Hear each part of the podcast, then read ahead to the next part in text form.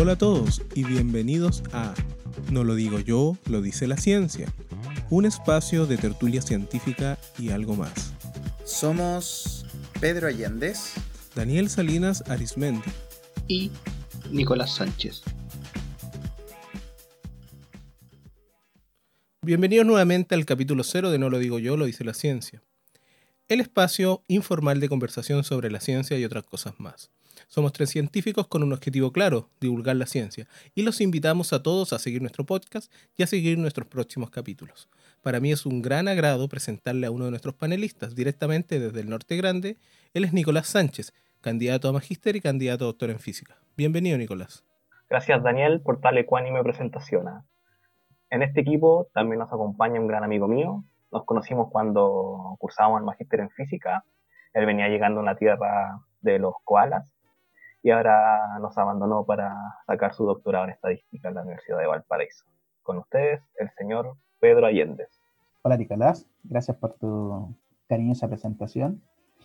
¿Qué más que decir que un gusto estar aquí con ustedes hablando de ciencia? Y para poder continuar con nuestro, nuestra presentación, queremos invitar a un gran amigo y candidato a doctor en física, Daniel Salinas Arismendi. Bienvenido, Daniel. Muchas gracias Pedro por tu presentación. Bueno, como este es un capítulo introductorio, me gustaría entrar en detalle en algunas cosas que se mencionaron anteriormente. Por ejemplo, Nicolás se menciona que él es doble candidato, candidato a magíster en física y candidato a doctor en física. Eh, suena un poco extraño. Nicolás, ¿tú los puedes comentar? ¿Qué significa ser doble candidato? Ya, eso pasó básicamente porque no quería morir de hambre. Estaba sacando mi magíster, se me acabó la beca del magíster, se acabó la plata del proyecto del magíster, entonces como quería seguir viviendo, postulé al doctorado para poder tener la beca del doctorado. Ya, y como soy un buen mediocre, no he terminado ni el magíster ni el doctorado. Pero eh, estás terminando el doctorado, ¿no? Este es mi tercer año de doctorado. Ah, estoy en el tiempo, estoy en el tiempo. Podéis criticarme en dos años más. Pero Nicolás, ya eres un candidato a doctor. Pero una, una cosa que, que, yo quiero saber para que nos puedas contar a nosotros y a la audiencia es, ¿cuál es tu área de estudio para poder saber un poco más? El área de estudio en que me desenvuelvo se llama física de la materia condensada. La definición de Wikipedia de esta área eh, dice que es el área que estudia el comportamiento colectivo de, de muchas partículas. Y cuando digo muchas, son muchas. Estamos hablando del orden de día a la 23. Eso es un 1 con 23 ceros. El área materia condensada es la que nos permite entender las propiedades que tienen distintos materiales, a distintas condiciones, como a distintas temperaturas, distintas presiones. Es por eso que una vez me dijeron que trabajo en el área comercial de la física. Y eso es porque la materia condensada, al estudiar materiales, eh, es muy necesaria para el desarrollo de las tecnologías. En, tu celular, todos los materiales que están ahí presentan ciertos comportamientos, ciertas características que son necesarias para todo el uso de la electrónica que está ahí dentro, por ejemplo. Y tú, Pedro, cuéntanos un poco, ¿qué hace un estadístico? Primero que todo voy a, voy a comentar que yo soy estudiante del doctorado, pero de primer año, no en tercero y tampoco en la, etapa final.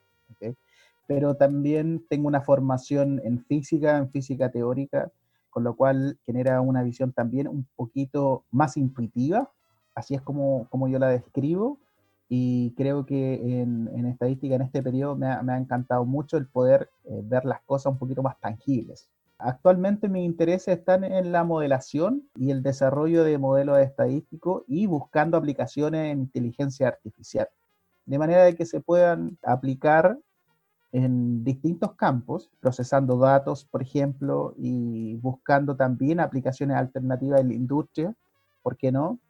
Creo que un estadístico tiene una versatilidad enorme, más allá de lo que uno puede imaginar, y desgraciadamente existe mucho desconocimiento de lo que hace un estadístico. Pedro, pero tú nos contabas lo que tú te dedicas como estadístico. ¿Pero qué hace un estadístico, Pedro?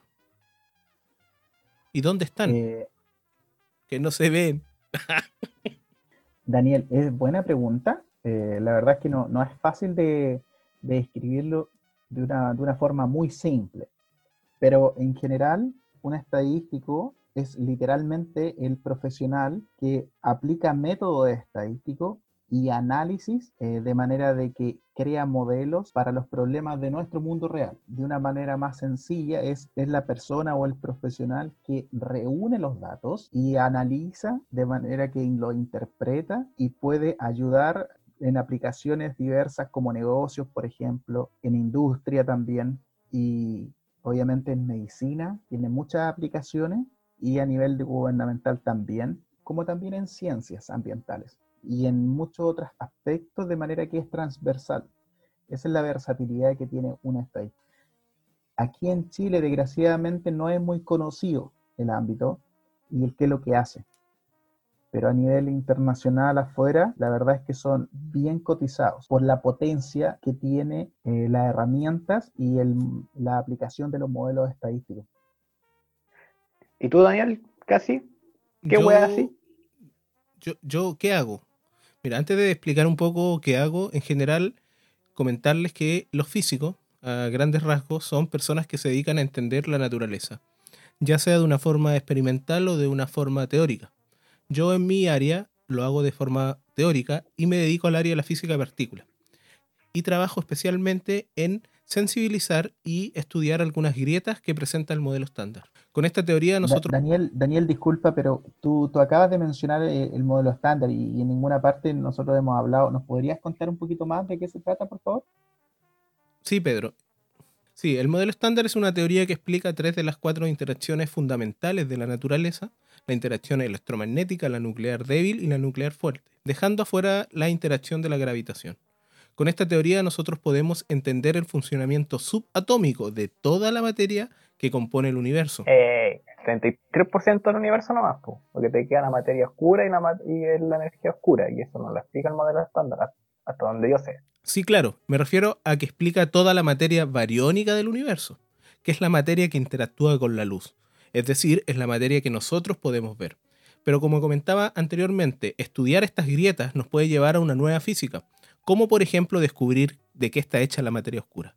Pero claramente esto es un tema para otro capítulo, no para este capítulo cero. Y aquí quiero interrumpir un poco mi intervención para volver al objetivo de este podcast. Recordemos que como capítulo introductorio nosotros queremos entender también por qué estamos haciendo este podcast. Si ustedes me preguntaran a mí, ¿por qué estamos haciendo este podcast? El podcast es un canal, es una forma de acercar la ciencia a la gente. Yo creo que la mejor forma de acercar la ciencia a la gente es un espacio distendido de conversación. Cuando uno trata de acercar a la ciencia y la hace muy técnica, no funciona. No sé, por ejemplo, Nicolás, ¿por qué tú quieres hacer un podcast? Me interesa hacer divulgación científica de una forma más coloquial. He notado que los podcasts de ciencia son como estrictos. Si podemos hacer algo distinto, hacer algo más coloquial, algo más ameno, que algo muy importante en el lenguaje, mantener la simplicidad del lenguaje en una conversación amena, podríamos expresar mejor o, comunicar mejor las ideas científicas que, queremos transmitir. Efectivamente, Nicolás, esa es nuestra motivación para nuestras reuniones, el poder compartir nuestra idea, diferentes temas, eh, de manera que podamos transmitir conocimiento, con el fin de que usted, que está escuchando en este momento, pueda comprender aprender algo más y aplicar. Esa es la idea, eh, que le sea útil. Ok, muchas gracias por escuchar este capítulo trailer. Están todos invitados a seguir escuchando los próximos capítulos que vamos a estar subiendo este podcast. También están invitados a seguirnos en nuestras redes sociales para que estén al tanto de los próximos capítulos que tendremos.